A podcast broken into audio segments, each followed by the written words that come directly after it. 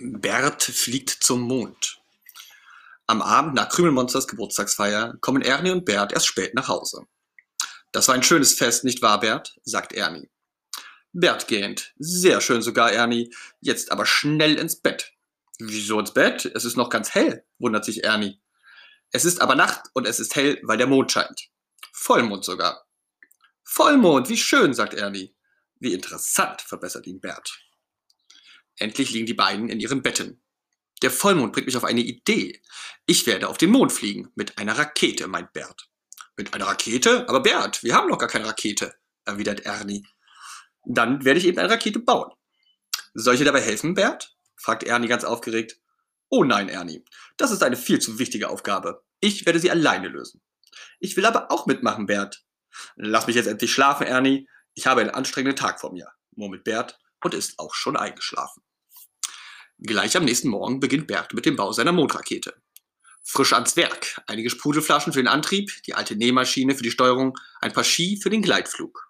Und dann brauche ich natürlich jede Menge Büroklammern aus meiner umfangreichen Büroklammersammlung, um die Rakete zusammenzuhalten.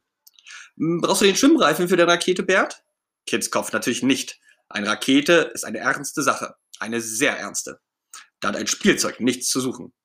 Schon gut, super wichtiger Bert. Dann nehme ich den Schwimmreifen eben mit zum Baden. Gehst du mit mir zum Baden, Bert? Lass mich jetzt in Ruhe arbeiten, Ernie. Ich will aber auch mitmachen, Bert, schmollt Ernie. Während Bert an seiner Rakete bastelt, um auf den Mond zu fliegen, freut sich Ernie auf einen Tag an der Sonne. Seine Freunde sind auch da. Grobi, hilfst du mir, die Schwimmreifen aufzublasen? Mir geht schon die Puste aus, fragt er ganz außer Atem. Klar, mach ich. Aber wozu brauchst du einen Schwimmreifen? Du hast doch gar kein Schwimmbecken. Noch nicht, sagt Ernie, aber vielleicht fällt uns noch etwas ein. Langsam sind Ernie und die anderen wirklich besorgt um Bert. Denn die Rakete sieht schon recht bedrohlich aus. Die Rakete wird ganz schön hoch, Bert. Können wir dir helfen? ruft Ernie. Nein, lasst lieber die Finger davon. Das ist etwas für Spezialisten, wie ich einer bin. Die Rakete muss noch viel größer werden. Sie muss so hoch werden, damit ich möglichst nah am Mond bin. Je näher am Mond, desto kürzer der Flug. So einfach ist das. Ich habe alles genau berechnet. So, und jetzt lasst mich in Ruhe arbeiten, Ernie. Ernie hat schon seine Badesachen angezogen. Jetzt fehlt nur noch ein richtiger Badesee, Ernie, meint Grobi.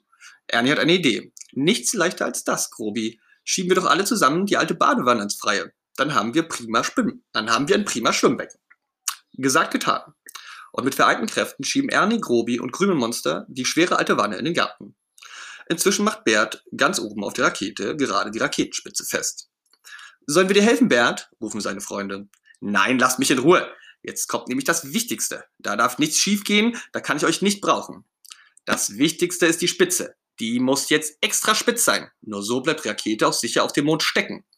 Gut, dass ich den alten Trichter aufgehoben habe, keucht Bert, der vor lauter Anstrengung fürchterlich schwitzen muss. Wann fliegst du los, Bert? ruft Ernie. Wenn es dunkel ist. Ich muss nur noch warten, bis es Nacht wird und der Vollmond aufsteigt. Dann geht der Flug los.